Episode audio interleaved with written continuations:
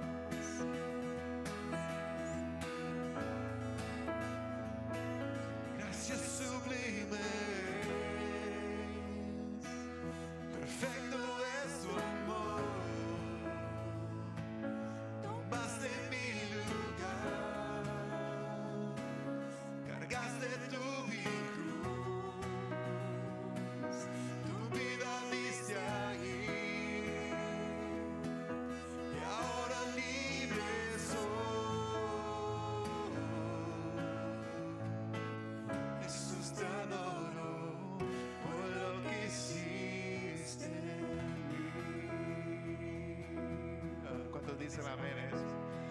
Gracias.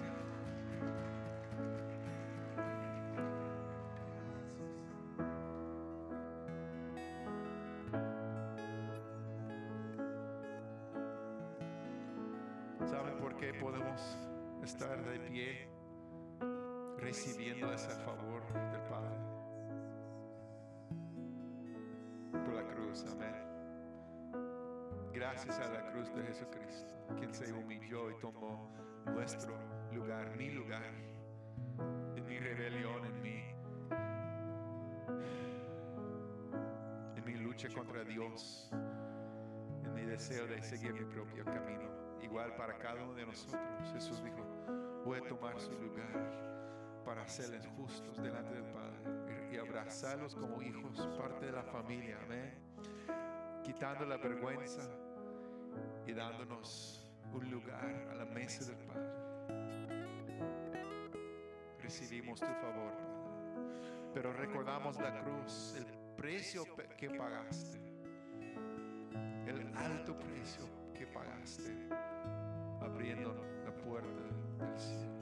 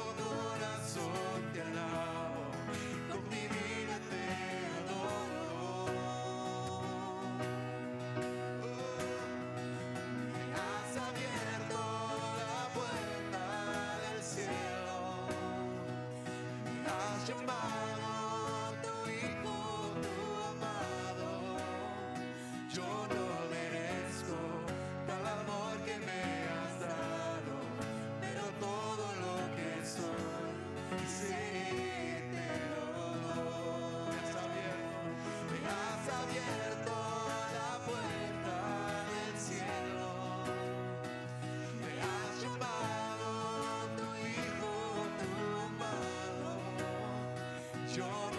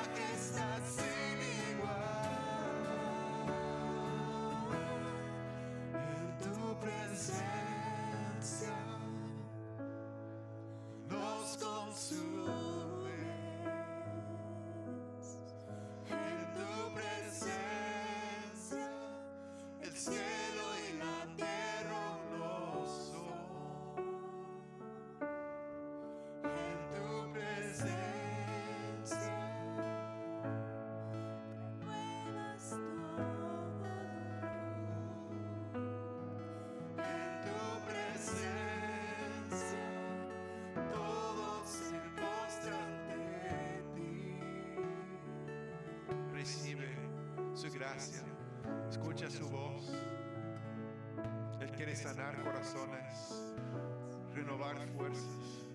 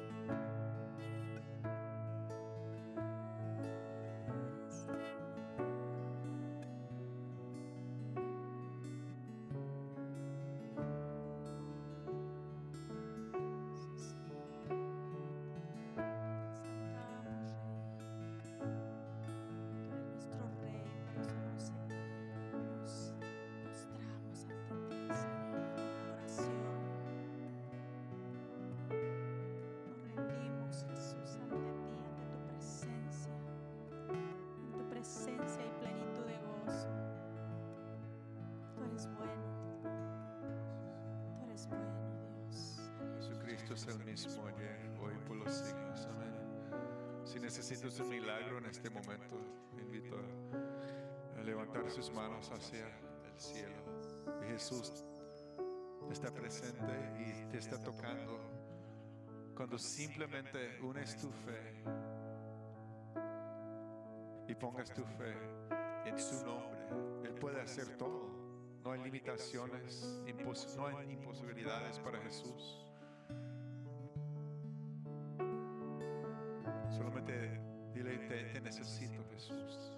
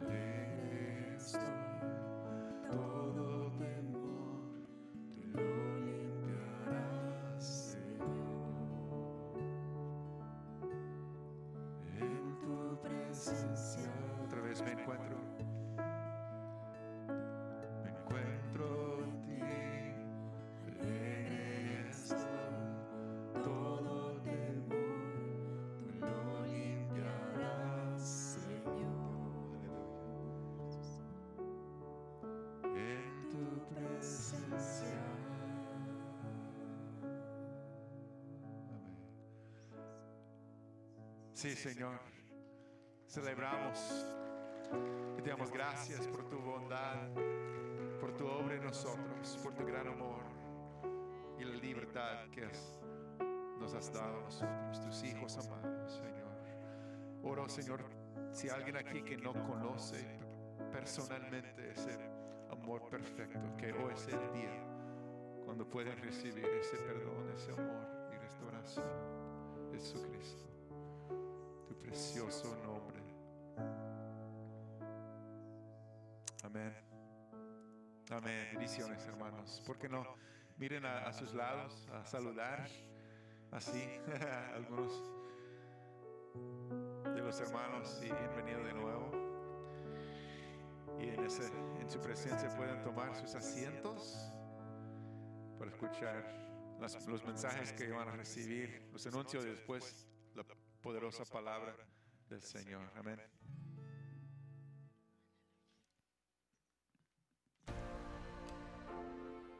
Bienvenido a la Iglesia del Noroeste. Es un placer tenerle con nosotros. Si esta es la primera vez que nos visita, le animamos a llenar una tarjeta de conexión la cual puede encontrar a la entrada del santuario y una vez la haya llenado, puede dejarla allí mismo. Nos gustaría mucho conocerla. También le invitamos a escribir en esta tarjeta si tiene peticiones de oración, acciones de gracias o si quisiera recibir más información. Si prefiere, puede llenarla en nuestra página de internet nwcfoursquare.org. Permítanos recordarle lo siguiente, usar su mascarilla, desinfectar o lavar sus manos y mantener al menos dos sillas de distancia entre una familia y otra. Estamos haciendo lo mejor posible para mantenernos saludables. Aquí en la Iglesia del Noroeste consideramos el dar nuestros diezmos y ofrendas como parte de nuestra adoración a Dios. Damos para que el Evangelio pueda ser compartido a toda la ciudad de Federal Way y más allá. Hay varias maneras en que podemos mantenernos fieles en nuestro dar. Puede hacerlo en nuestra página de internet o en la aplicación de la iglesia en su teléfono celular. De clic en la palabra Give y siga las instrucciones. También puede usar un sobre y depositarlo en el cofre o puede enviar un cheque a nuestra oficina. De nuevo, bienvenido, siéntase en casa.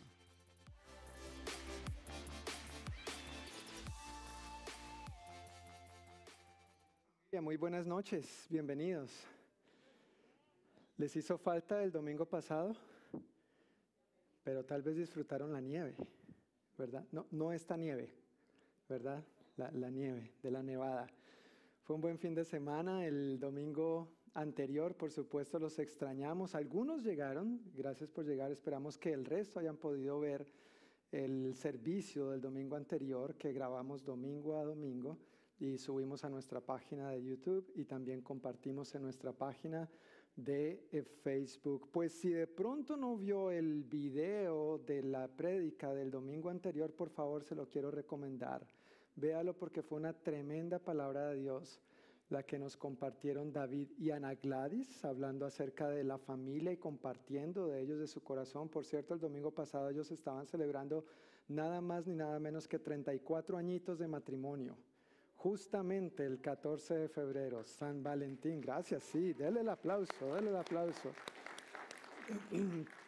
Y ellos nos compartieron una muy buena palabra de verdad, eh, animándonos, desafiándonos en el buen sentido, abriendo su corazón y muy edificante. De esa palabra, mi hermano David y Ana Gladys, se podría haber hecho toda la serie sobre la familia, definitivamente. Entonces, si quiere aprender sobre familia, mejor dicho, ahí tiene buenas escrituras, buenos puntos, buenos recursos, buen material para ir más profundo. Pues antes de entrar en materia con el tema de, de hoy, quisiera compartir con ustedes un par de anuncios. El próximo marzo, viernes, marzo 5, de 7 a 8 tendremos nuestra reunión de oración que hemos denominado tan solo una hora. Recuerden que como iglesia cada año empezamos en enero con unos días que apartamos, consagramos para buscar al Señor en oración y ayuno. Bueno, ya pasamos esos 21 días, pero ahora nosotros como congregación hispana estamos tratando de procurar y mantener esto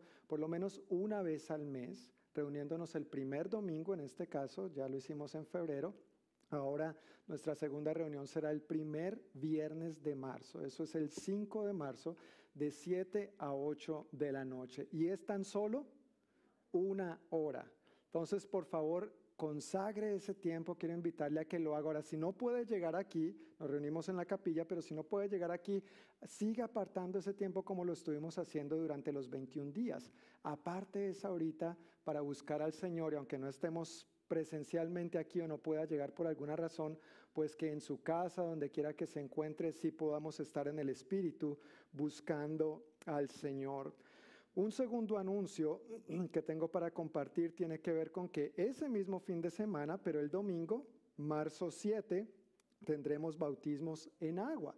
Después del servicio, normalmente hemos tenido los bautizos en conjunto con la congregación americana, pero vamos a empezar a tener nuestros propios bautizos en agua. Entonces, después de nuestro servicio, el día domingo 7 de marzo, inmediatamente después del servicio, tendremos ahí en el bautisterio estos bautismos. Si tú ya has tomado la decisión de, de recibir a Jesucristo como tu Señor y Salvador, pero todavía no has dado el paso de obediencia del bautismo, lo cual todo discípulo debe dar, pues quiero invitarte a que lo hagas.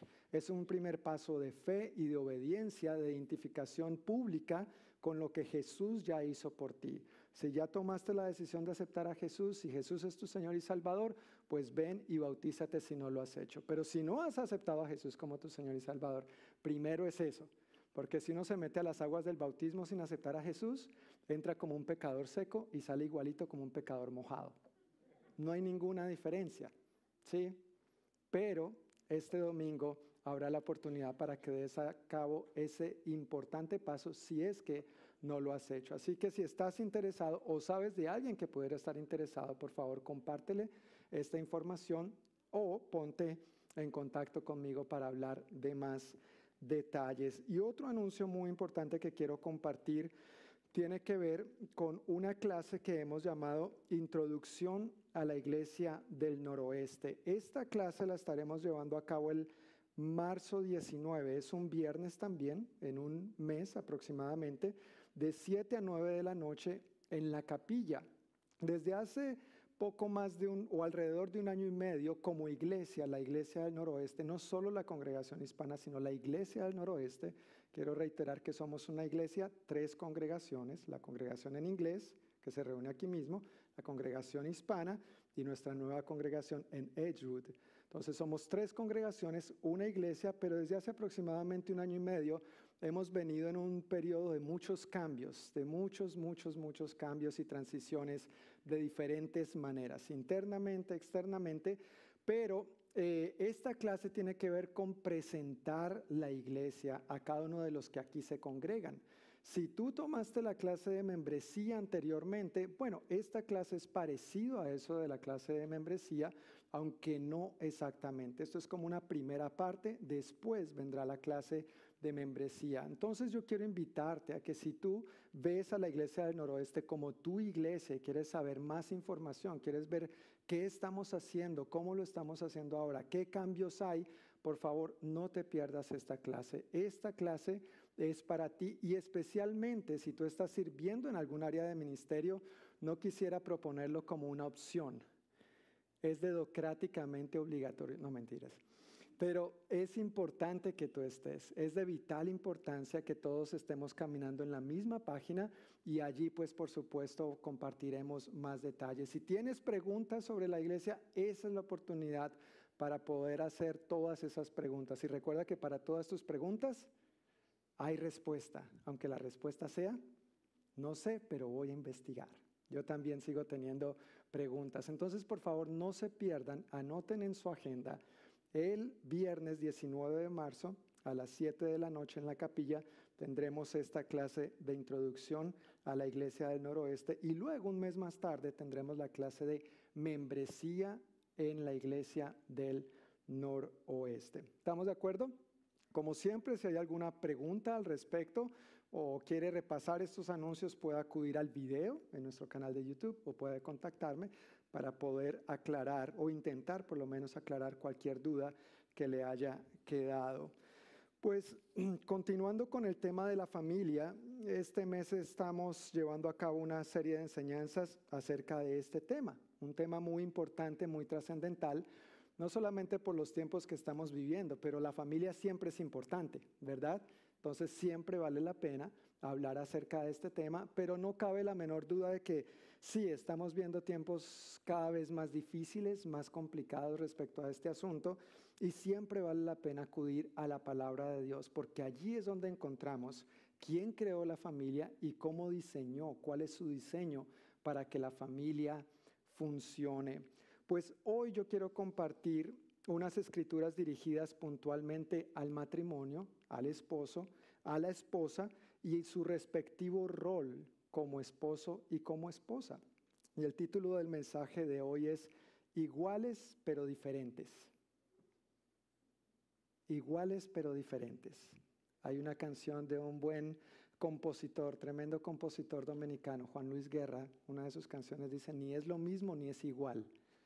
Y uno se queda como, ¿cómo así? Bueno, pues vamos a ver de qué se trata, que somos iguales, pero diferentes. Si tiene su Biblia, vamos a estar viendo unos pasajes en Génesis. Quiero pedirle que la abra conmigo en Génesis capítulo 1, versículos 26 al 28. Vamos a leer inicialmente. Génesis 1, 26 al 28.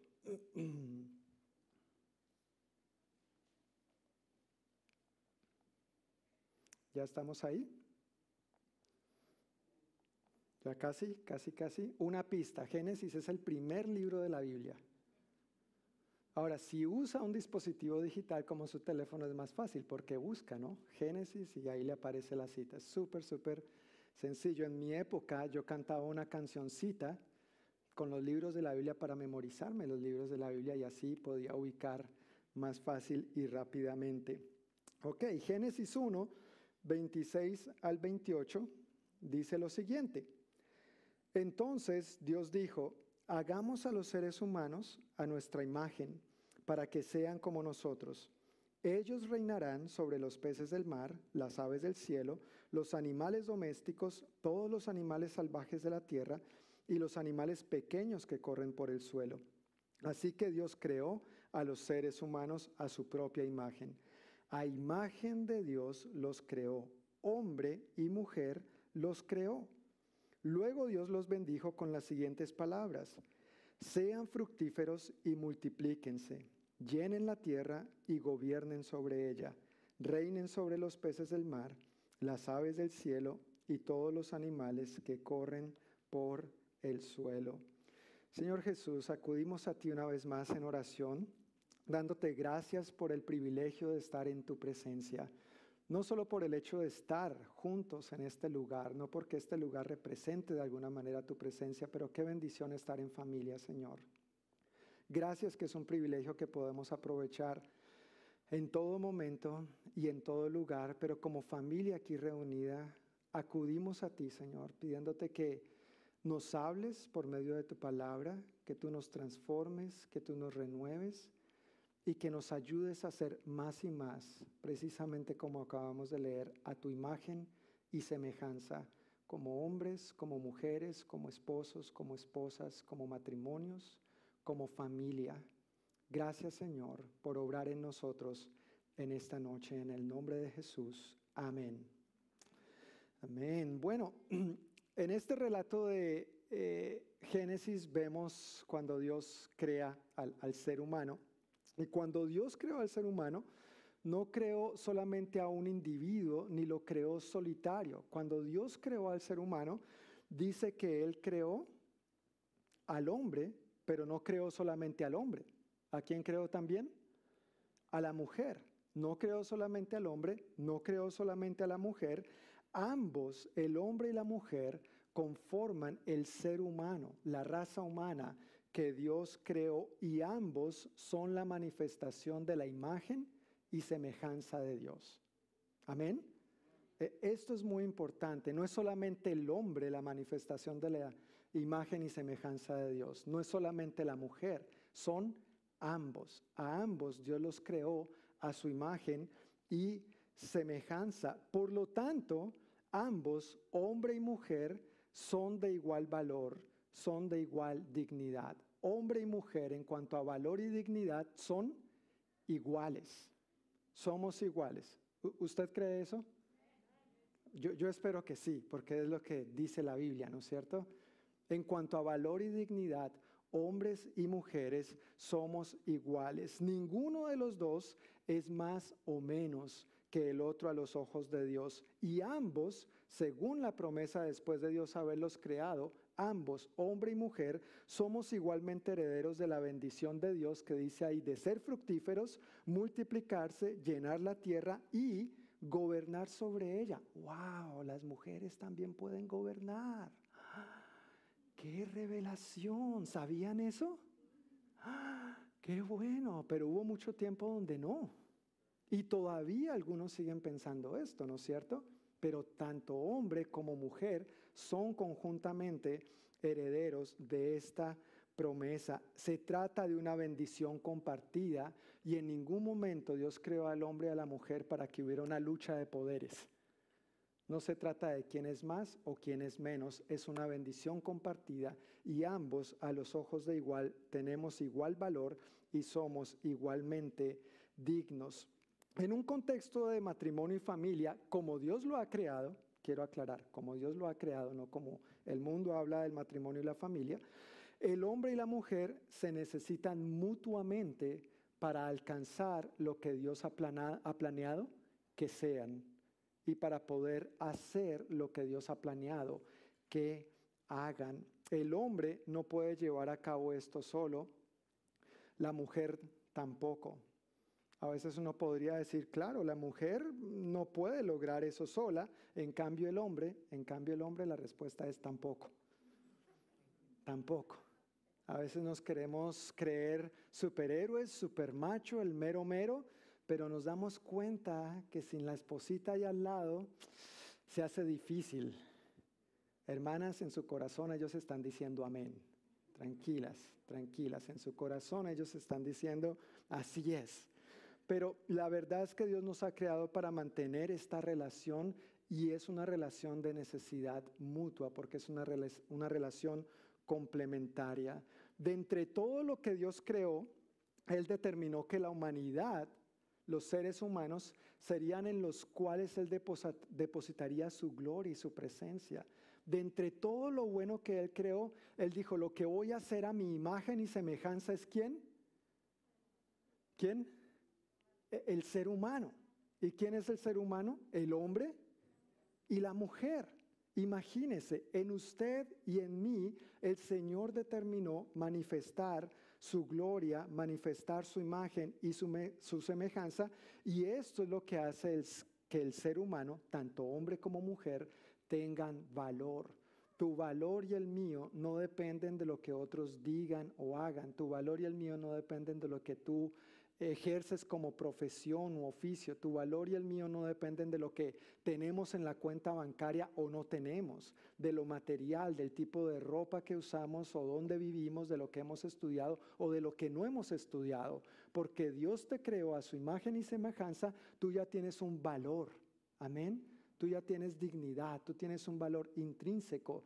Y esto no tiene que ver con, aún a pesar de las preferencias que las personas tengan, la persona en sí, por ser creada a imagen y semejanza de Dios, ya vale y es digna a los ojos de Dios y así es como nosotros debemos vernos unos a otros. Y este valor no solamente es como individuo, o sea, no solamente es para el hombre, no solamente es para la mujer, sino que es también para el matrimonio y por ende la familia tiene un tremendo valor a los ojos de Dios y debe tenerlo para nuestra sociedad hoy en día, pero lamentablemente ese valor se ha ido diluyendo, se ha ido menospreciando, se ha ido menoscabando y hoy en día, por supuesto, se enseñan muchas cosas erradas al respecto.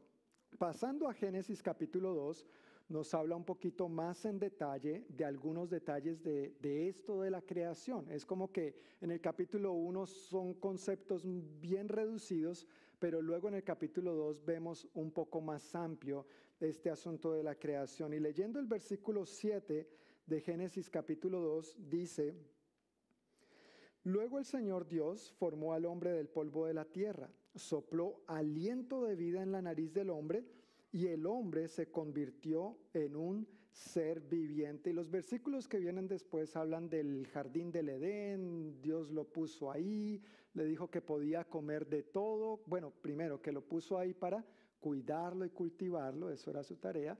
Y luego le dijo, puedes comer de todo, excepto del árbol del conocimiento del bien y del mal, porque el día que de él comieres, ciertamente morirás. Y bueno, conocemos la historia. Hoy la prédica no es sobre eso. Así que nos vamos a saltar al versículo 18 al 24. Después de esas instrucciones de Dios para Adán, le sigue diciendo, después el Señor Dios dijo, no es bueno que el hombre esté solo. Aleluya. Gracias Señor. Haré una ayuda ideal para él. Y uno dice, bueno, Ahí viene la ayuda ideal, pero mira lo que dice el versículo 19. Entonces el Señor Dios formó de la tierra todos los animales salvajes. No, esa no es la ayuda ideal. Amén. Solo para aclarar, esa no es la ayuda ideal. Y todas las aves del cielo, tampoco es la ayuda ideal, por más bonitos que sean los pajaritos. Los puso frente al hombre para ver cómo los llamaría, y el hombre escogió un nombre para cada uno de ellos. Puso nombre a todos los animales domésticos, a todas las aves del cielo y a todos los animales salvajes, pero aún no había una ayuda ideal para él. Entonces el Señor Dios hizo que el hombre cayera en un profundo sueño mientras el hombre dormía. El Señor Dios le sacó una de sus costillas y cerró la abertura. Entonces el Señor Dios hizo de la costilla a una mujer y la presentó al hombre. Y Adán dijo, qué mujerón. No, eso no dice la Biblia, pero dice, al fin, al fin, exclamó el hombre. Esta es hueso de mis huesos y carne de mi carne. Ella será llamada mujer porque fue tomada del hombre. Esto explica por qué el hombre deja a su padre y a su madre y se une a su esposa y los dos se convierten en uno solo. Yo estoy muy agradecido con Dios que en todo lo mencionado en la creación antes, ninguna de esas criaturas era la ayuda idónea. Sí, mi esposa me dice mi jirafito cariñosamente, pero estoy contento que ella no es una jirafa, literalmente, ¿no es cierto? Se imagina, le presento a mi esposa, ¡oh! ¿no es cierto? La elefanta ahí, terrible, ¿no? Una planta, un árbol, no. Dios creó una ayuda idónea, se, esmeró en que fuera alguien especial. De entre todo lo que Dios había creado, no había nada que fuera la ayuda que Adán necesitaba. Tu mujer eres muy especial. Amén. De entre todo lo creado, mujer, tú eres muy especial. Tú no eres como el resto de la creación y por supuesto el hombre tampoco, el ser humano, hombre y mujer, nos distinguimos del resto de la creación porque somos los únicos en, en los que Dios decidió habitar con su gloria, hacernos a su imagen y semejanza. En la nueva traducción viviente vimos que dice, será llamada mujer porque fue tomada del hombre. Cuando uno lee esto de primera mano es como que, ¿qué, qué tiene que ver que sea llamada mujer porque fue tomada del hombre? Como que no, no combinan mucho estas palabras. En la Reina Valera del 60 dice, será llamada varona, varona. Dios le bendiga, varona. Porque del varón fue tomada. Bueno, la razón por la que se usan estas palabras, especialmente en nuestro idioma, el español, es porque varón u hombre puede ser traducido también como esposo. Y varona o mujer puede ser traducido como esposa. Cuando ponemos esos términos, entonces nos da mucho más sentido y arroja mucho más luz y entendemos mejor si leyéramos será llamada esposa porque del esposo fue tomada. Si pudiéramos usar la palabra hombre eh, de manera femenina, hombra, entonces diría, diría, será llamada hombra porque del hombre fue tomada. Eso nos da claramente un sentido de identidad, de pertenencia y de complementariedad.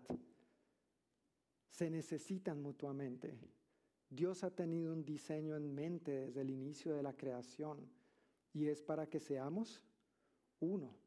Por eso el hombre dejará a su padre y a su madre, se unirá a su mujer y los dos serán una sola carne. Ahora, que la Biblia indique que Dios le dio a Adán una ayuda y no una ayuda cualquiera, no una elefantita o una jirafita, sino una ayuda idónea, indica que Adán no hubiera podido lograr todo lo que Dios le había llamado a hacer y a hacer sin esa ayuda idónea. O sea, Dios no, no, es un Dios terrible, un Dios malo ahí maquiavélico, ¿no es cierto?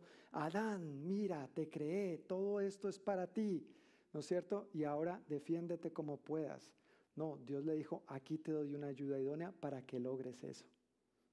Para que logres ser lo que yo he planeado que seas y para que hagas lo que yo he planeado que hagas. Dios nos ha bendecido, hermanos, con una persona, una mujer muy especial que se llama mujer y que en el caso de algunos de nosotros es obviamente nuestra esposa. Eso es lo que denota la palabra o la frase que comúnmente vemos en las escrituras como ayuda idónea. Y dicha ayuda, por supuesto, es necesaria para la compañía y el apoyo mutuos, es necesaria para el trabajo diario, ¿no es cierto? En casa, ambos, tanto hombre como mujer, esposo y esposa, llevan a cabo ciertas responsabilidades del hogar, espero, si no, pues dele un codazo ahí, no es mi culpa, pero también es necesaria esta ayuda idónea, obviamente, y esta ayuda mutua para la procreación. Hombre con hombre no se puede procrear. Mujer con mujer no se puede procrear. Para la procreación se necesita un hombre y una mujer. ¿Sí o no? No hay otra manera de procrear.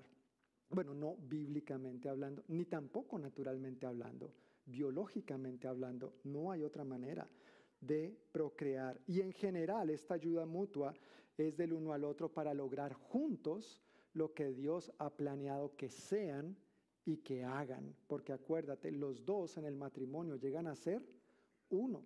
Entonces no son más los proyectos de él, no son más los proyectos de ella, son nuestros, gracias mi amor, son nuestros proyectos, pero realmente me, causa cierto dolor y tristeza ver que muchos matrimonios hablan, cada uno habla de sus cosas y ella habla de las suyas.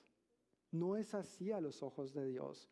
Eh, lamentablemente muchas parejas que viven de esta manera no es sorprendente que después terminen divorciados, porque simplemente vivieron juntos pero no revueltos. Vivieron juntos pero no siendo uno. Él tenía su cuenta y era su dinero. Y ahí donde la mujer se le mete a investigar en qué gasta el dinero. A veces la mujer ni siquiera sabe cuánto gana el hombre, el esposo. Y viceversa también con la mujer. No, ambos son un mismo fondo, ambos son una familia, ambos son uno solo. No es tu carro, no es el mío, es nuestro carro, no es tu casa, no es la mía, es nuestra casa, ¿no es cierto? Cuando los hijos se portan mal, mujer, resuelve, atiende a tus hijos, tus hijos. Pero cuando los niños reciben méritos en la escuela, mis hijos. Como si los hubiera hecho él solito, ¿no? Ah, ahí sí, ahí sí, como si los hubiera dado a luz. No, no, no, no, no. Es el plan de Dios es nosotros. No tuyo o mío, es nuestro. Somos uno en el matrimonio, somos uno en el Señor. Algunos sinónimos de ayuda idónea al traducir del hebreo al español eh, en nuestro idioma, esos sinónimos son bien interesantes. Dice equivalente, par, pareja, semejante, homólogo, colega, socio, compañero, cónyuge, aliado. Imagínate, todo eso describen la bendición, hermanos, que Dios nos ha dado en una mujer que se llama esposa. Todo esto es con lo que Dios quiere darnos una ayuda idónea y lo describe muy, muy bien. Yo he escuchado un comentario muy bonito acerca de esto de la creación y dice de la siguiente manera, Dios no hizo a la mujer de los pies del hombre para que no estuviera por debajo de él. Tampoco la hizo de su cabeza para que no estuviera por encima de él. En cambio, la hizo de su costilla para que esté a su lado y la mantenga cerca de su corazón. Ay, te amo, mi amor. Anoten, hermanos, anoten para que les vaya bien, ¿sí ve? Esposas, no le dé tanto codazo ahí a su esposo, por favor, que después termine con un morado ahí. Ya no quiero volver a la reunión de la iglesia porque, mire, termino golpeado, especialmente si hablan de la familia y el matrimonio. Pero es una afirmación bonita. La esposa, la mujer no es menos, pero tampoco es más. Hombre y mujer somos iguales en valor y dignidad porque ambos somos igualmente creación de quién? De Dios.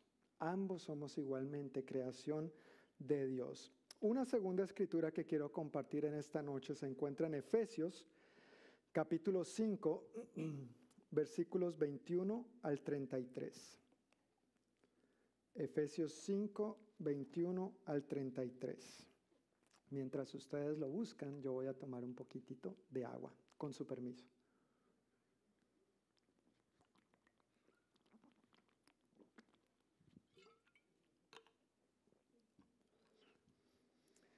Efesios 5, 21 al 33. ¿Ya estamos ahí? Ok, gracias, porque este pasaje también es bien, bien importante. Y como les he dicho en otras ocasiones, hermanos, es bueno, por favor, habitúese a traer su Biblia, ojalá traer un cuaderno, tome apuntes, tome notas. Yo soy, esto es un paréntesis, yo soy de los que creo fervientemente que en medio de la predicación Dios nos habla.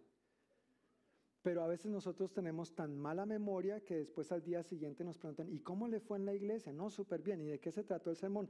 No me acuerdo, pero estuvo buenísimo. Estuvo buenísimo, impactante, tocó mi corazón. Bueno, por eso es bueno tomar notas. Y es un consejo que quiero animar a, aquí, a cada uno desde el púlpito, para que ojalá haga de esto un hábito. Traiga su Biblia, marque su Biblia, resalte su Biblia, raye su Biblia marque lo que Dios le habló y tome notas para que usted pueda después volver a ellas y recordar, afirmar en su corazón lo que el Espíritu de Dios le habló a usted de manera particular.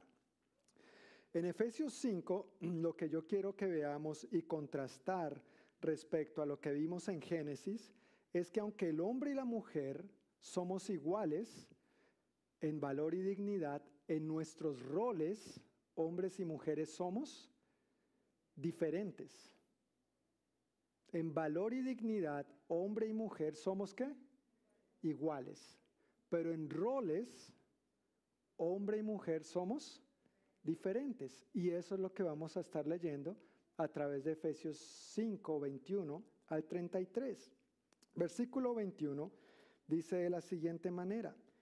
Es más, sométanse unos a otros por reverencia a Cristo. Y quiero detenerme en este versículo antes de continuar con los siguientes, solamente un instante. En el contexto cristiano, el sométanse unos a otros, sí, leyó conmigo, ¿verdad? ¿Qué dice? Sométanse unos a otros. Esto es importante. E, esto es la base para lo que vamos a seguir diciendo adelante. El sométanse unos a otros en el contexto cristiano es según el ejemplo de Cristo y motivado por Cristo. Sométanse unos a otros por reverencia a Cristo, dice ahí, ¿verdad? Por reverencia a Cristo. Es decir, debo permitirle a Cristo que sea mi ejemplo, mi motivo, mi razón por la cual me someto al otro. Y en el contexto del matrimonio, eso significa para las esposas versículo 22, nos vamos a brincar, pero en un momento ya vamos a ir en detalle. ¿Qué significa eso para las esposas? Versículo 22, sométase cada una a su marido como al Señor. Hermanas tienen que estar agradecidas de que ahí no dice solamente sométase a su marido. Ahí dice sométase a su marido como, como al Señor. Esto es una salvedad y es necesario aclararlo. No es que se someta al marido a la loca y para que el marido haga lo que le dé la gana con usted. No es así. Sométase a su marido como al Señor. Pero luego, más adelante, ¿qué significa esto para los esposos? Versículo 25 dice, para los maridos, eso significa, ame cada uno a su esposa tal como Cristo amó a la iglesia. Él entregó su vida por ella. Entonces, John, ¿tú estás diciendo que el esposo también tiene que someterse a la esposa? Bueno, yo no lo estoy diciendo. Dice el versículo 21, ¿qué dice? Sométanse, ¿quiénes? Unos a otros. Gracias, Juan Esteban. Te va a ir bien, mi amor. Te va a ir bien cuando te cases. dice, sométanse unos a otros y empieza a describir lo que ese sometimiento es para la esposa, cómo se ve, cómo luce, lo describe, y cómo ese sometimiento luce para el esposo. Y si tú no sabías, esposo, que estás sometido a tu esposa, te tengo una noticia. Sí. El día que tú le dijiste a esa esposa preciosa que Dios te dio, con la que Él te bendijo, y tú aceptaste, le diste el sí, Tú dijiste, yo me voy a someter a ti también. Yo te voy a amar, yo te voy- Los votos que dijimos es una manera de sujetarnos, es una manera de rendir cuentas, es una manera de que yo me caso y ya vivo como hombre casado, no como soltero. Hay muchos hombres que llegan al matrimonio, se casan y quieren seguir viviendo como solteros. No, eso no es el matrimonio, eso no es la familia que Dios diseñó ni ideó. Claro, cómo se ve la sumisión del esposo a la esposa es diferente y ya vamos a ver esto. Pero a la esposa, claro, uno tiene que rendirle cuentas y a uno no debería molestarle si la esposa le hace preguntas a uno de manera respetuosa, honesta, transparente, buscando el bienestar de uno. Si no tengo nada que ocultar, ¿por qué me tengo que enojar? ¿Sí me hago entender? Pero en el mundo nos la pintan diferente. No, usted como que lo manejan así en la casa, no sea tonto. No es cierto, usted es el que manda, usted es el hombre. ¿Y qué tiene que ver que yo sea hombre? Si hombre y mujer somos qué? Iguales, de igual valor y dignidad a los ojos de Dios. Pero el rol, el rol, ahí es donde somos diferentes. Ok. El esposo, por lo tanto, no debería exigir ni obligar a la esposa a que se someta. Y la esposa no debe obligar ni exigir al esposo a que la ame. El amor y la sumisión es algo recíproco y se construye saludablemente sobre la base de la confianza cuando se construye en la palabra de Dios y en Él. Si esto es el centro de tu vida, esposo, si Dios es el centro de tu vida, esposa, allí es donde la confianza va a permitir que se construya la sumisión y el amor, el debido amor y el debido respeto. De lo contrario, lamentablemente lo que pasa una y otra vez es lo contrario.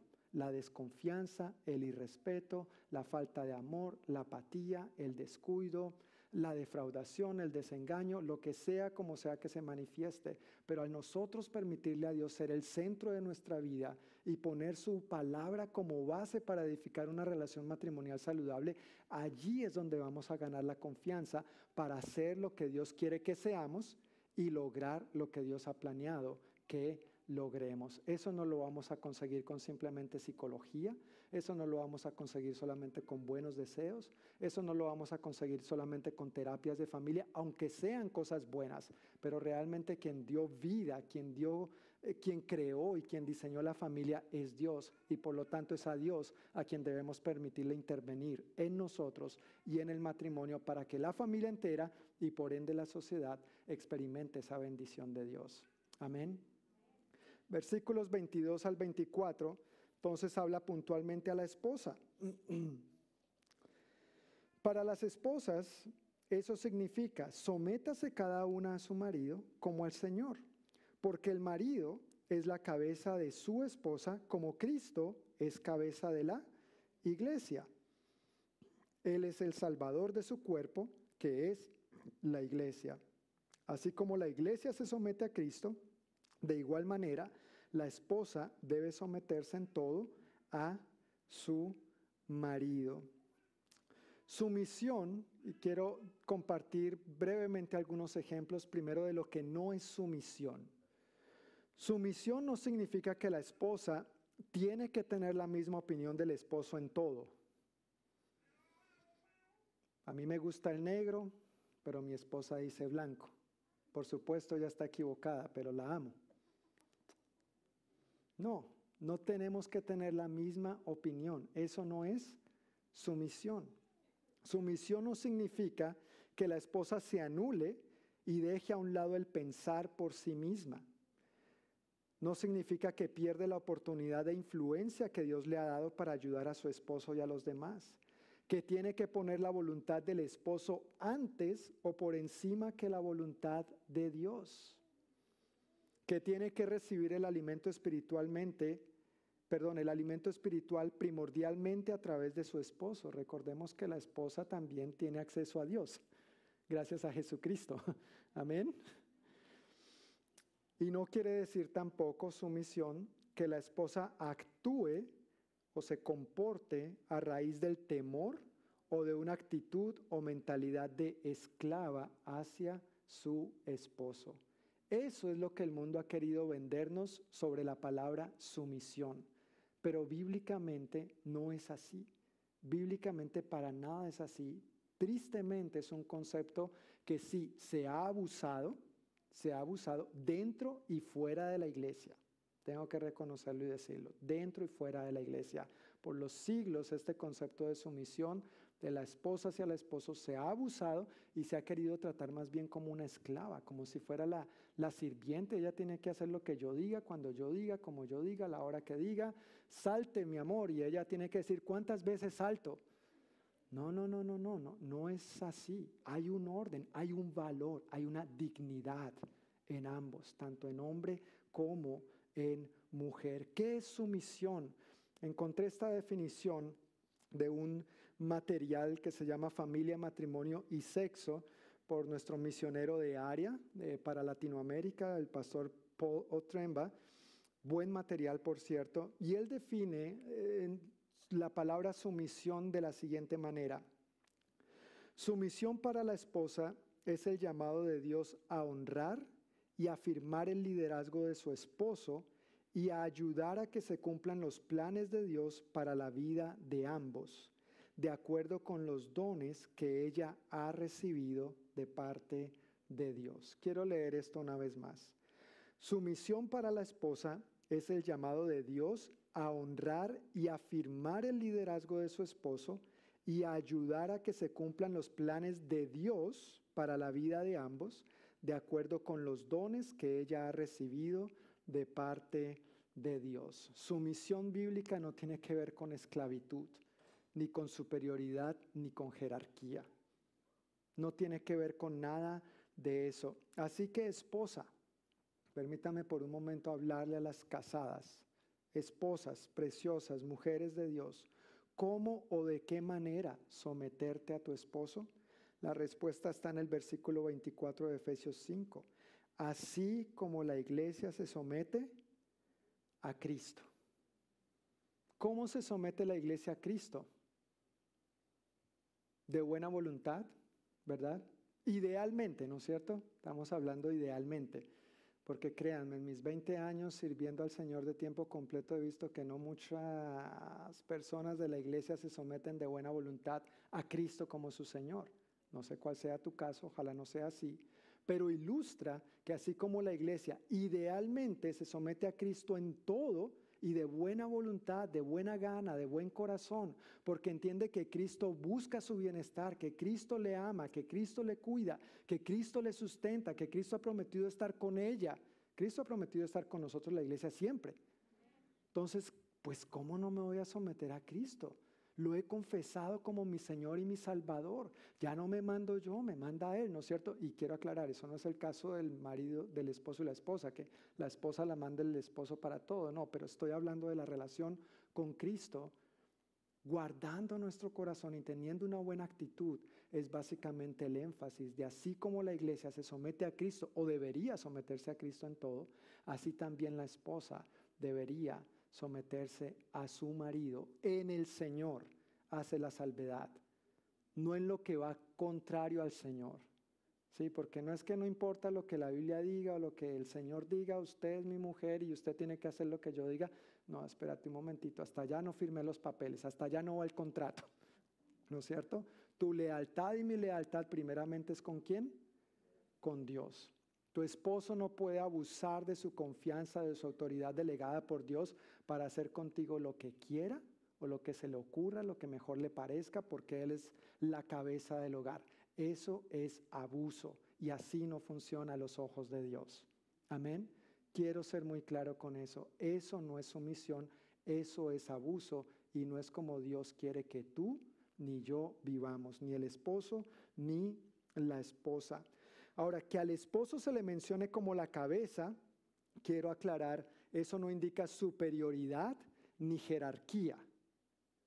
La comparación no es de jerarquía aquí, pero ha sido un pasaje mal interpretado en ese sentido. Algunos entienden que el hecho de que se menciona al esposo como cabeza quiere decir que sí, que en todo sentido tiene autoridad y jerarquía sobre la esposa. Pero la comparación que está haciendo Pablo aquí es más sencilla que eso. Si Cristo es cabeza de la iglesia, Y lo es, amén. ¿Cristo es cabeza de la iglesia? Sí, ahora, Cristo es cabeza de la iglesia. La comparación que le está haciendo es que lo es en virtud de que Él entregó su vida por ella como Salvador. Entonces, el esposo es cabeza de su esposa en virtud de que entregue su vida por ella. ¿Ves la comparación tan diferente? Hermano, ¿estás entregando tu vida por tu esposa?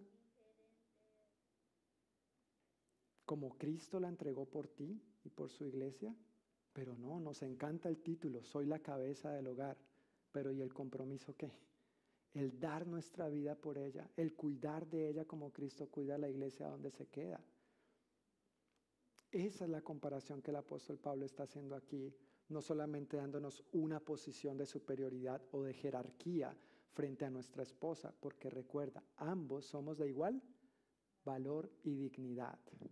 Ambos somos de igual valor y dignidad. Que hay un orden en la familia, claro que sí. Y que la Biblia llama al esposo cabeza, claro que sí. Pero es en virtud de que se entregue por ella, en virtud de que la sirva a ella. Pero hoy en día nos enseñan todo lo contrario. ¿Quién sirve a quién mayormente? Respondan sin timidez, estamos en confianza. Está bien, no se quieren ganar problemas cuando salgan de aquí. Yo tampoco, entonces sigamos adelante. Mentiras.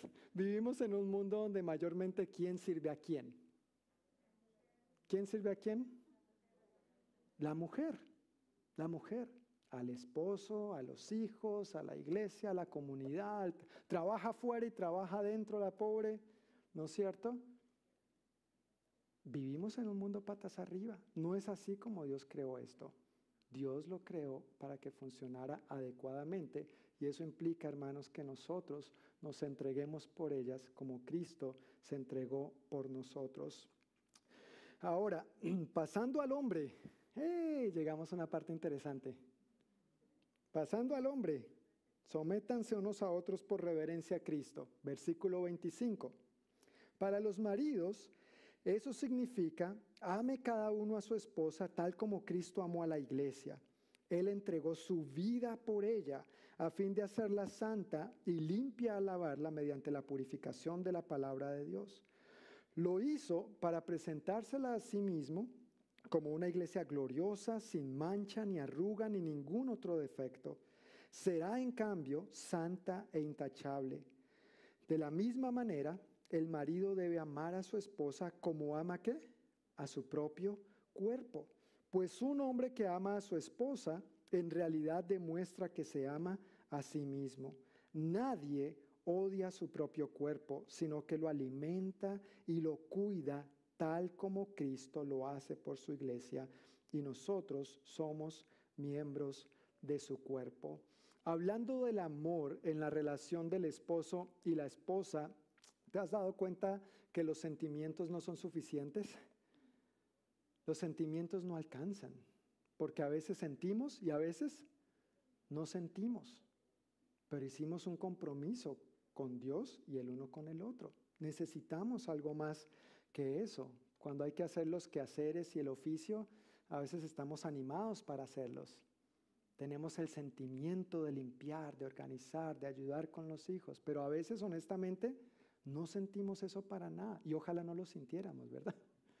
Ojalá que no, pero hay que hacerlos. Los quehaceres, los oficios no se hacen solos.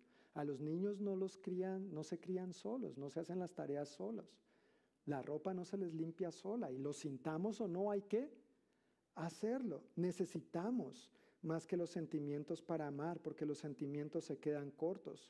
Hablando de la relación íntima en el, matrimonio entre el esposo y el esposo, amar, amar, perdón, tampoco es ni se trata de la intimidad conyugal. Y por supuesto, eso es importante. Eso es importante y tiene su lugar en la relación de matrimonio.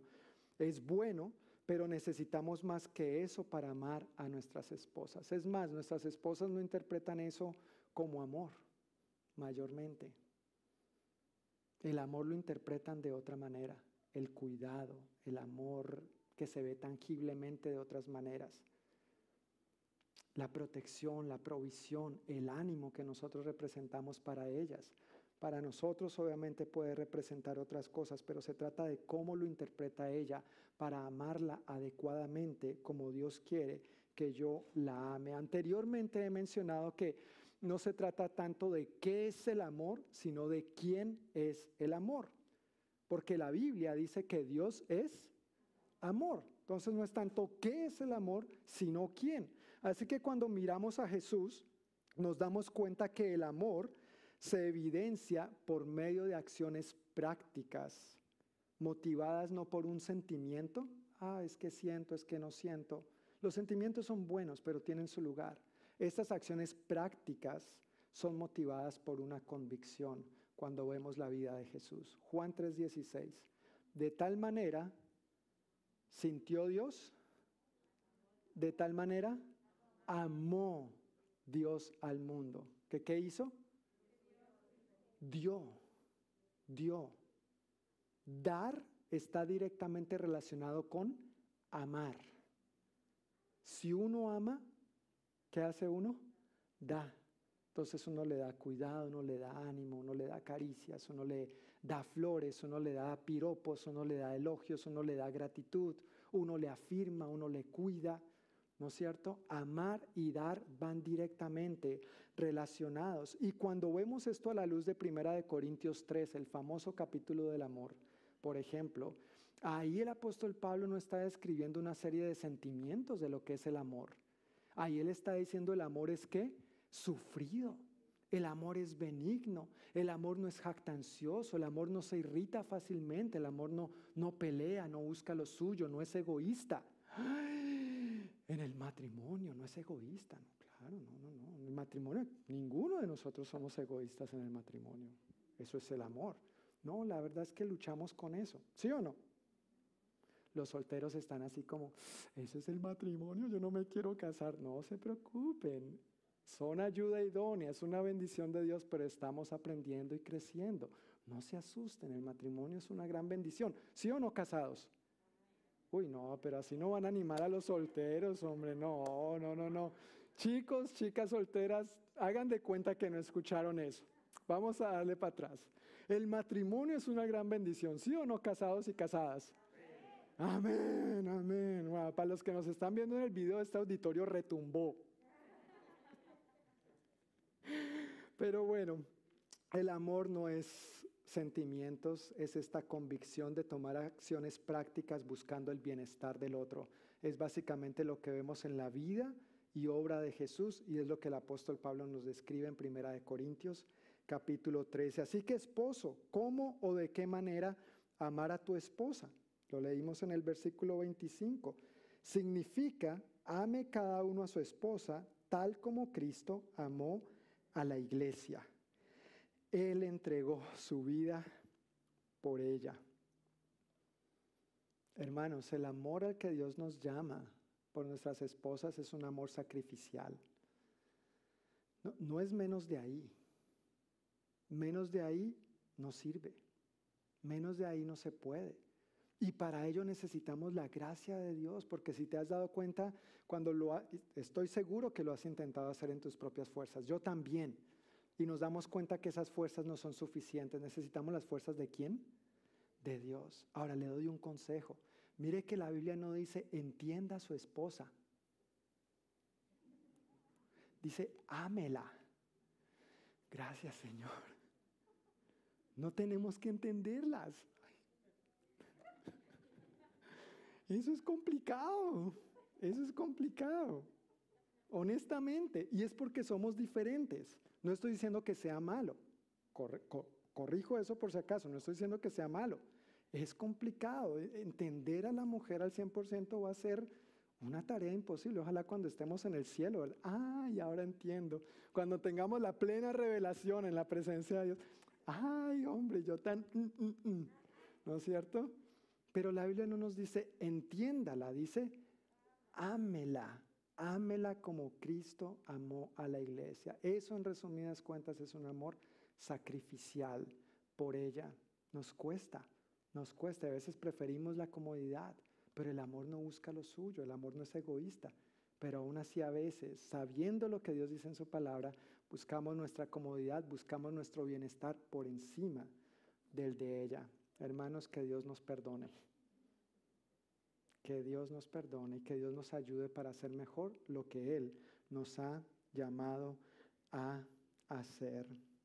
Jesús nos amó, nos ama y constantemente lleva a cabo actos que manifiestan su gran amor por nosotros. Y de igual manera, nosotros estamos llamados a amar a nuestras esposas. Y en últimas, dice aquí, dice la Biblia, espero que su Biblia diga lo mismo en el versículo 28, no lo digo yo, pero su Biblia y la mía en el versículo 28, en últimas dice que un hombre que ama a su esposa, en realidad, ¿qué está demostrando? Que se ama a sí mismo. Hermanos, si tal vez esto suene duro y feo, pero lo contrario también es cierto. Si no amas a tu esposa como Cristo la ama, en últimas, ¿qué estás demostrando? Que no te amas a ti mismo. Y si ese fuera el caso, Dios te ama. Dios derramó su amor por ti en Jesucristo, en la cruz del Calvario. Simplemente recibamos su amor, recibamos su gracia y vivamos en el poder de su amor para poder caminar de acuerdo a estas verdades. Quiero saltarme al versículo 33. Leímos hasta el versículo 30, quiero saltarme al 33 y luego en unos minutos vamos a leer 31 y 32.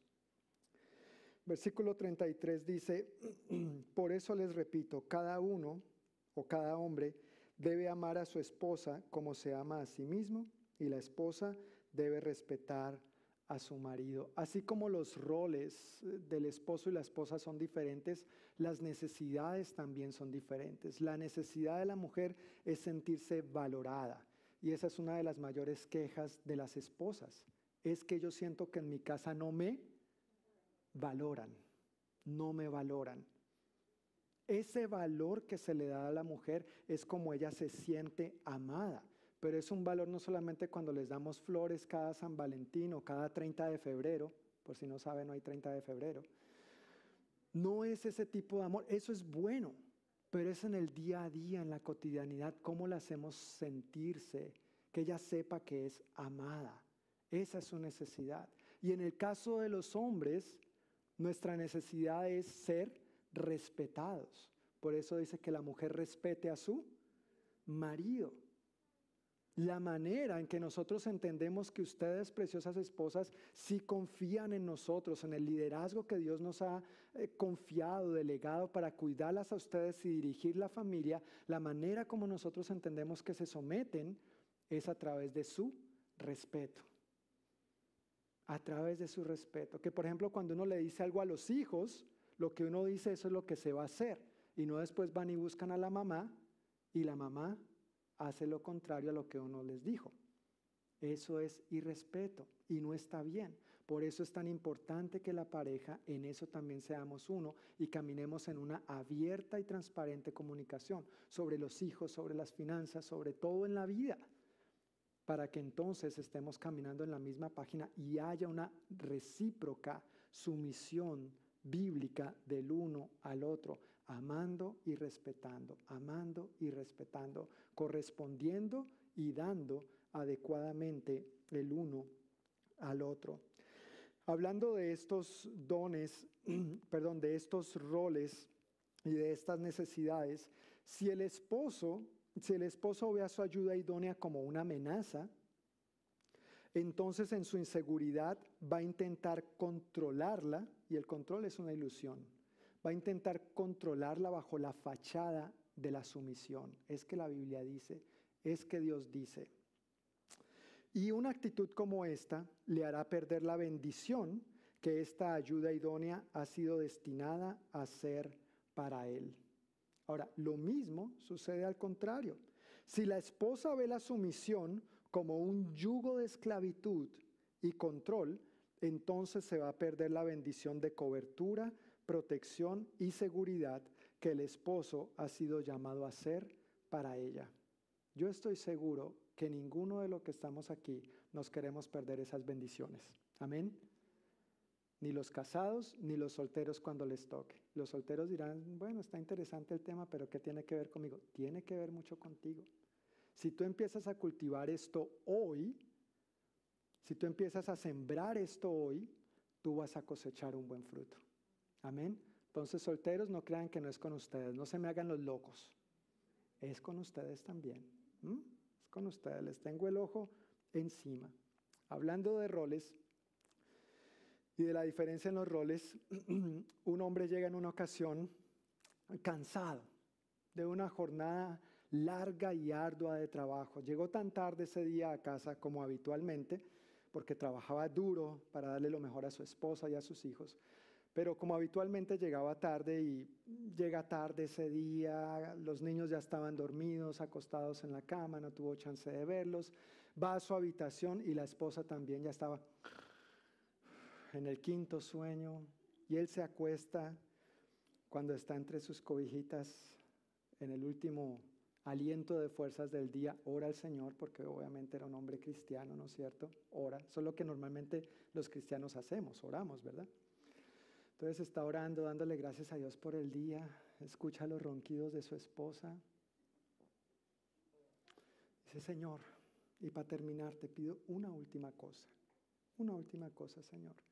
Permítele a mi esposa experimentar un solo día de los duros días que yo vivo que ella sepa lo que es un día de trabajo para mí, por favor. Y el sueño lo rindió, se quedó dormido. Le suena el despertador a este hombre y, se despierta angustiado porque se da cuenta de que como que de eso que uno cierra los ojos y los abre al, momentito sí les ha pasado eso a veces del cansancio, uno cae dormido y es como que, uy, ya sonó el despertador.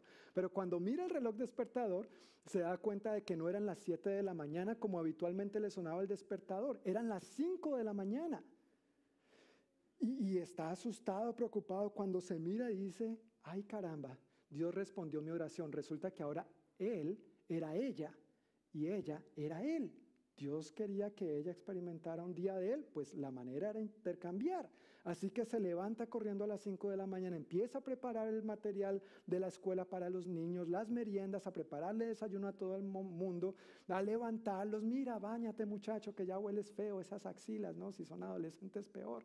Levántate, bañate, cámbiate la ropa interior, vístete, corre. Mira, va a pasar el bus, salgamos. Al otro tenía que llevarlo a la universidad, ¿no es cierto? En fin, salió corriendo, regresa a las 8 y por supuesto el esposo ya se había levantado a las 7, se levantó, la ropa estaba lista, se bañó, el desayuno estaba sobre la mesa y se fue a su trabajo.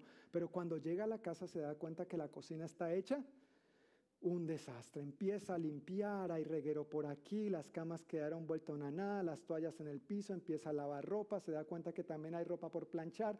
Cuando va a la meseta de la cocina se da cuenta que hay recibos que pagar, así que sale en el carro a hacer los pagos de las cuentas y en camino se acuerdan, no hay pan, no hay leche, no hay huevos, no hay carne, así que va a las compras, regresa corriendo, prepara el almuerzo y de una vez tiene que esperar a que lleguen los niños de la escuela, ir por el otro a la universidad y bueno, la pobre le dan las seis de la tarde, ¿no es cierto? Cansada, esperando ahí, termina por fin de alistar los niños, ya es hora de dormir, ah, les ayuda con las tareas, por supuesto. Por fin las ocho de la noche, ora con ellos, leen un poco la Biblia, tal vez ven un poco de videos de música cristiana y se acuestan a dormir. Por fin ella tiene como un respiro para entrar al baño en paz. Llega su esposo, la cena está servida sobre la mesa, él come, mi amor, muchas gracias, todo muy rico, todo muy bueno, pero de todo el reguero de la tarde, pues ella no había tenido tiempo de organizar. El esposo se levanta, se ducha, se alista en la cama, prende el televisor, ¿no es cierto? Está esperando. Ese día se llegó temprano, le rindió el día, hizo su trabajo a cabalidad. Bueno, no voy a entrar en más detalles. Está viendo la televisión, por fin la esposa como a las 10 de la noche, la pobre, termina de limpiar la cocina, revisar uniformes, dejar todo listo para el día siguiente, ¿no es cierto? Para que no le coja la hora con todo lo que le había tocado que hacer este día. Iba entrando a la habitación. Ay, recuerda, es él que ahora es ella, ¿no? Ay, me duele todo.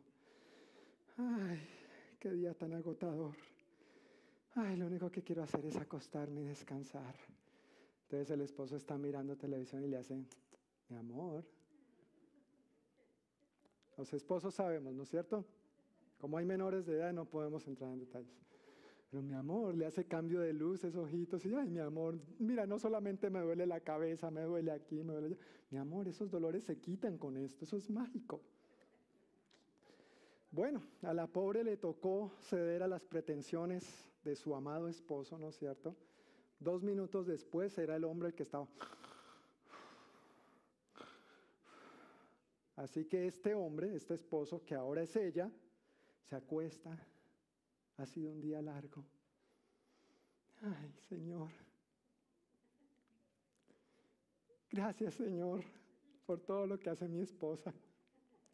Gracias, Señor. Ya, ya, ya entendí la lección. Ya aprendí, Señor. Gracias. Gracias. No, no me voy a volver a quejar. Mi trabajo realmente es fácil en comparación a lo que ella hace. Ahora, Señor, por favor, yo te pido que me vuelvas a, mi cuerpo, que yo sea yo. Esto es una historia ficticia, ¿no? Por supuesto, para aclarar. Dios no responde ese tipo de oraciones. Pero le pide al Señor, Señor, devuélveme, por favor, a mi cuerpo. Yo no aguanto un día más en esto. Y el Señor le dice, oh, hijo mío, pues me alegra mucho, me alegra mucho que hayas aprendido la lección y que valores todo lo que tu esposa hace. Ella no se queda aquí en casa rascándose la barriga y viendo la novela, no, ella también trabaja como tú. El hecho de que no trabaje por fuera no quiere decir que no haya trabajo aquí en la casa. Entonces me alegra que hayas aprendido la, la, la lección. Ahora, con respecto a tu petición de que te devuelva el cuerpo de ella, claro, claro, eso también lo puedo hacer, pero tengo que informarte que vamos a tener que esperar nueve meses porque acaban de quedar embarazados. mucho cuidado con lo que uno pida, mucho cuidado con lo que uno pida. Versículos 31 y 32. Como dicen las escrituras, el hombre deja a su padre y a su madre y se une a su esposa y los dos se convierten en uno solo. Eso es un gran misterio, pero ilustra la manera en que Cristo y la iglesia son uno. Hermanos, no hay lugar en el que dignifiquemos más el nombre de Cristo y el de la iglesia que en el hogar. En el hogar, en la familia, como Dios la ha diseñado, es donde el nombre de Cristo y su iglesia pueden recibir más dignidad. Esposos y esposas, la manera como nosotros nos conduzcamos en este asunto realmente ilustra la manera en que Cristo y la iglesia son uno. Es un misterio, dice aquí el apóstol Pablo. Pero este tipo de unidad, este tipo de mutuo amor y sumisión ilustran esa unidad entre Cristo y su iglesia. Eso es el matrimonio y por eso tan importante que nosotros vivamos matrimonios conforme a lo que Dios ha estipulado en su palabra. ¿Cómo pueden tú y tu cónyuge ilustrar este misterio de tal manera que cada vez sea mejor? No tengo dudas de que hasta el día de hoy tu vida ha sido impactada por Cristo, tu matrimonio ha sido impactado por Cristo, pero no es lo único. Hay áreas en las que necesitamos seguir creciendo y mejorando. Amén. Aunque uno tenga 34 años de casado. ¿Verdad, mi hermano David? Aunque uno tenga 34 años de casado, siempre van a haber necesidades diferentes, situaciones que surgen y necesitamos ilustrar este eh, misterio, esta verdad más y más a través de nuestro matrimonio. Hay una imagen que nos ayuda a entender esto un poco más y es ese triangulito lindo que no hice yo, lo hizo mi ayuda idónea. Si fuera yo, eso sería un garabato. Hay un circulito y un palito, no sé, él, ella, pero mi ayuda idónea me ayudó a hacer esto. Hombre y mujer, ambos somos iguales en valor y dignidad, porque ambos fuimos creados a imagen y semejanza de Dios. Y la meta es ser como Dios. La meta es que le permitamos a Dios restaurar esa gloria inicial con la que Él nos creó a los seres humanos. El asunto es que, si pasamos a la siguiente imagen, por favor, nuestra tarea es que entre más nos acerquemos a Dios, la distancia entre la esposa y el esposo cada vez va siendo más, más pequeña. La distancia que hay entre un esposo y una esposa no se acorta en la medida que ellos se acerquen entre sí. Esa distancia entre ellos se, se acorta en la medida que cada uno se acerque a quién? A Dios. Si vas acercándote a Dios, entonces esa distancia con tu cónyuge se va haciendo más corta. Las diferencias van siendo menos. Los malos entendidos van siendo menos. La buena comunicación va siendo más. Aclarar las diferencias va siendo más sencillo porque estamos buscando, persiguiendo el corazón de Dios. Esa es nuestra meta y eso es lo que queremos lograr. Y entonces esa imagen y semejanza de Dios con que Él nos creó originalmente y leímos en Génesis 1 y Génesis 2 va siendo más y más restaurada en nosotros. Pero es curioso cuando ocurre lo contrario. Si pasamos a la siguiente imagen, por favor. Si la esposa está abajo y no está en el plan de alcanzar a Dios, o al contrario, es el esposo el que está abajo y no está en el plan de alcanzar a Dios. Si uno de los dos, cualquiera de los dos que esté en su relación con Dios más conectado con él que con el otro, ¿qué va a estar haciendo? Como obligando, como forzando la cosa a que camine. Y si ves la manito de la pobre mujer, está bien estirada. La imagen y la semejanza de Dios empieza a ser distorsionada en el otro. Y eso es lo que no queremos en el matrimonio. Amén.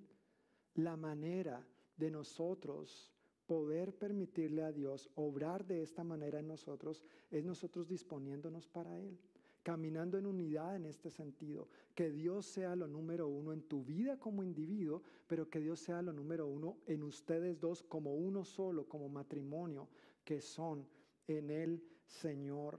Si nosotros vivimos de esta manera, no dudo, no tengo la más mínima idea de que nosotros nos vamos a empezar a ver el uno al otro como Dios nos ve, con igual valor, con igual dignidad.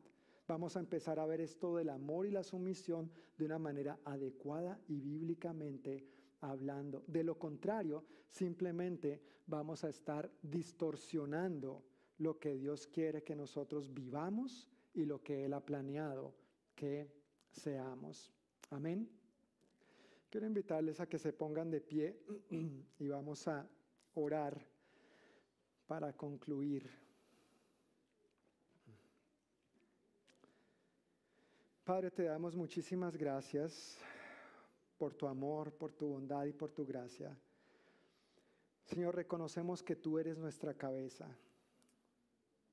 Somos tu iglesia y tú has dado tu vida por nosotros. Y esperas que entendamos que someternos a ti en todas las áreas de nuestra vida es para nuestra bendición, es por nuestro bienestar, es por como tú has diseñado y planeado que sean y funcionen las cosas. Yo oro, Señor, por cada uno de nosotros, para que nos ayudes a comprender estas verdades y que este misterio sea más claramente revelado a nosotros, en nosotros y a través de cada matrimonio representado, Señor, aquí. Pedimos en el nombre de Jesús que nos ayudes a someternos a ti en primer lugar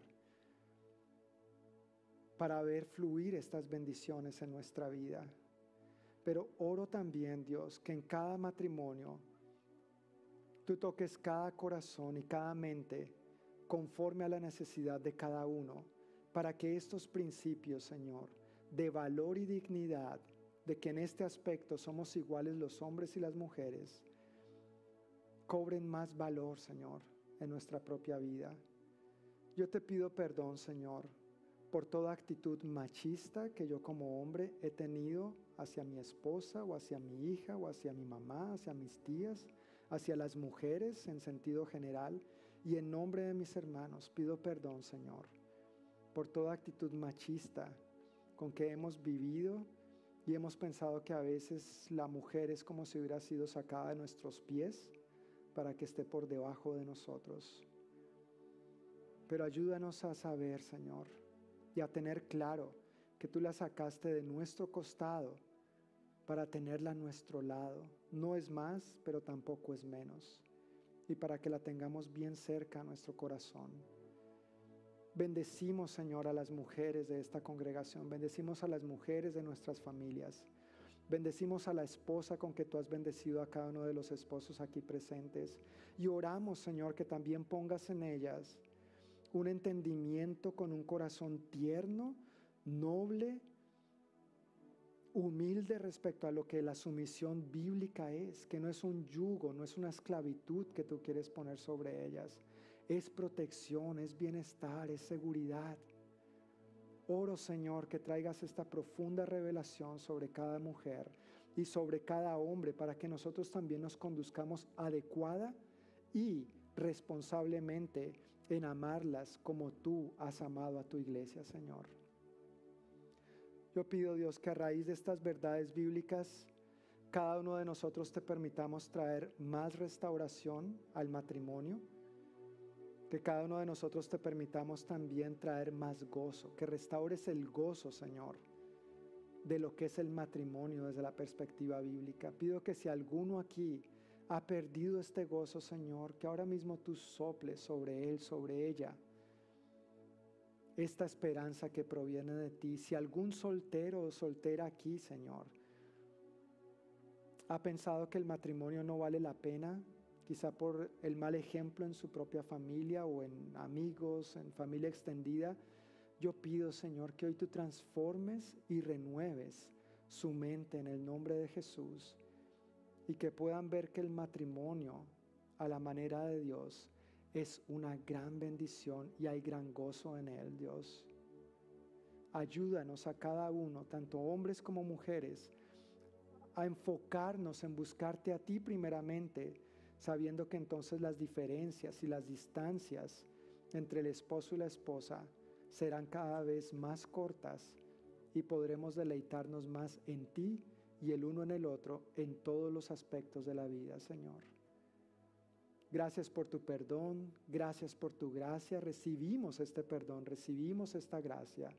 Gracias por tu misericordia y gracias por fortalecernos en el poder de tu Santo Espíritu para vivir matrimonios que manifiesten el misterio de la unidad que hay entre Cristo y su iglesia y lo sagrado que es este pacto también. En el nombre de Jesús. Amén y amén. Mis queridos hermanos, que el Señor les bendiga, que tengan una buena noche, que sea una buena semana también para reflexionar al respecto. Yo quiero animar, invitar a las parejas a que ojalá tengan la oportunidad de dialogar sobre estos principios y con el favor de Dios nos vemos el próximo domingo a la misma hora por el mismo canal. Un abrazo.